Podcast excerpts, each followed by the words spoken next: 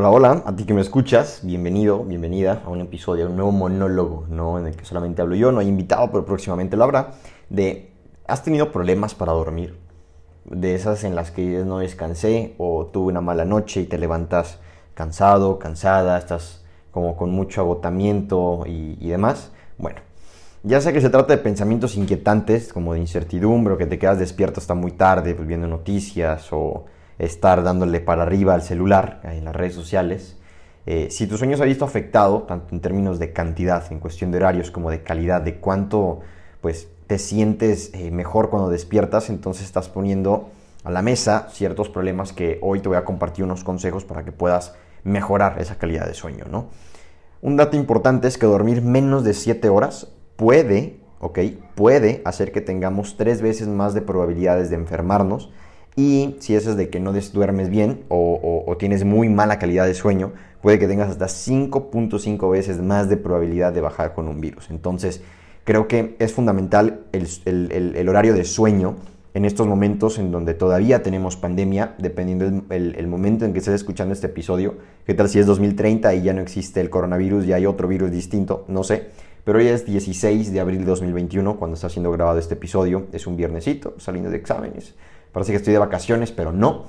Que algo que recientemente me han dicho muchos a mí en lo personal, y como te decía en el episodio pasado, ¿no? De a ver, mm, lo que yo hago, lo que a mí me ha servido, puede que a ti no te sirva. Pero yo de un tiempo para acá he estado implementando de dormir 7 horas y media, máximo 8 horas. Y no tanto, o no era muy consciente como ya por salud, que sí, es, es, es, es importante, ¿no? Como nos han dicho que lo necesario son 8 horas.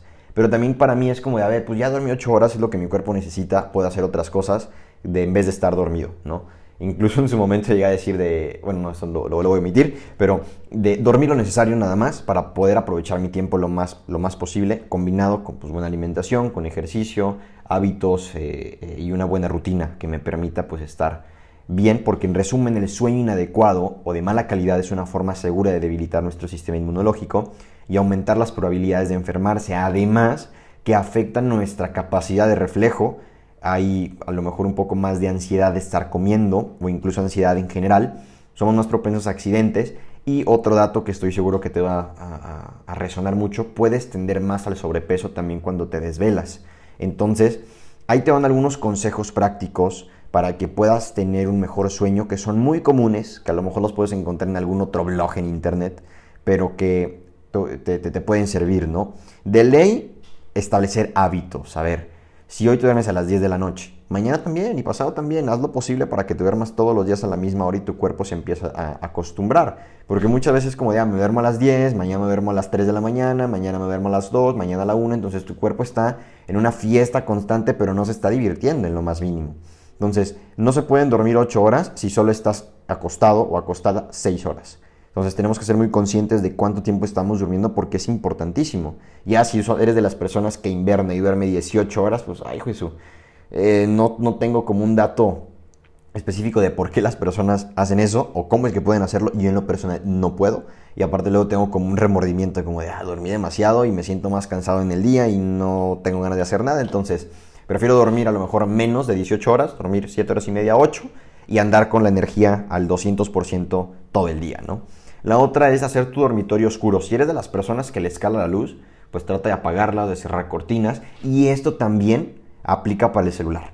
El celular tiene algo que se llama la luz azul, que eso hace que te mantengas despierto por más tiempo. Si lo apagas y te desconectas, tu, cabeza empieza a estar en un mood de tranquilidad, de a ver, ya me voy a dormir. Empiezas a estar en descanso, ¿no? Empiezas a relajarte y puedes incluso pues, tener un, un mejor sueño, ¿no? Entonces aplica el tener un cuarto oscuro si te molesta la luz y que no estés tampoco en el celular o en la tele o algo por el estilo. O sea, cosas que, te distraigan. Luz azul, como la computadora, el celular, la televisión, etc. La otra es la parte del ruido, ¿no? De tratar de estar en el lugar más silencioso posible. Hay gente que le molesta cualquier ruidito de se cae o, el gato tiró, o se metió a la basura o el gato está aullando o el perro está ladrando y se despierta. Pues bueno, ahí sí no podemos hacer mucho. Pero sí podemos quitar ciertos ruidos externos. O hay gente, fíjate, que le sirve el poner música de fondo. No sé, eh, yo la verdad, si traigo muchísimo sueño, simplemente voy, me acuesto y me quedo jetoncísimo, ¿no? Eh, la otra es la famosa cafeína, ¿no? De que no tomes café o no comas chocolate, no cenes muy pesado. Hay gente que no se puede dormir con la panza llena, entonces establece también ahí horarios para cenar, pues antes de que te vayas a dormir para que puedas tener la mejor, el mejor sueño posible.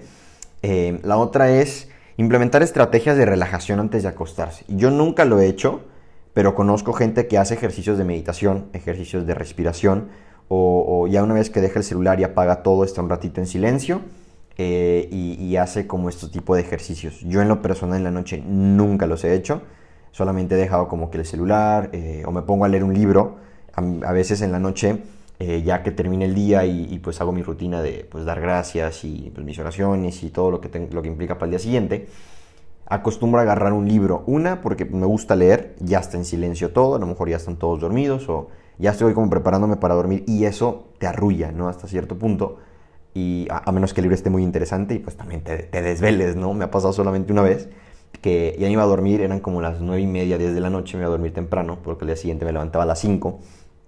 Eh, agarré un libro, no me acuerdo bien cuál era, pero me gustó muchísimo y me dieron casi la una y media de la mañana, creo, ¿no? Aparte de que tenía un amigo que estaba leyendo ese mismo libro y nos pusimos a platicar, entonces pues se me fue el tiempo, pero bueno.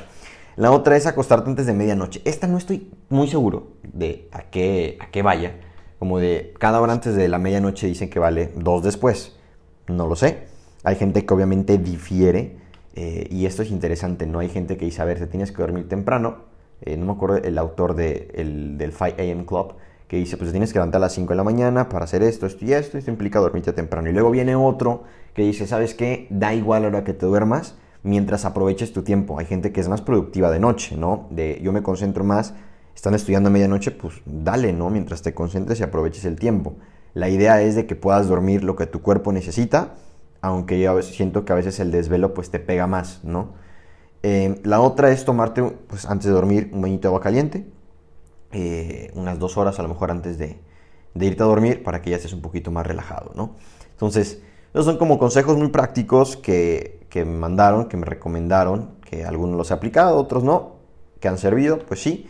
Yo me voy más por la parte de, pues establece horarios, ¿no? De hábitos tanto de sueño como de comida, como de actividades, para que tu cuerpo se vaya adaptando. Y, pues para que digas, sabes que no quiero caer en la rutina y que todos los días hago lo mismo, pues hazle una variante, una, cámbiale tantito las cosas para que pues no se convierta en una monotonía diferente una rutina, una monotonía.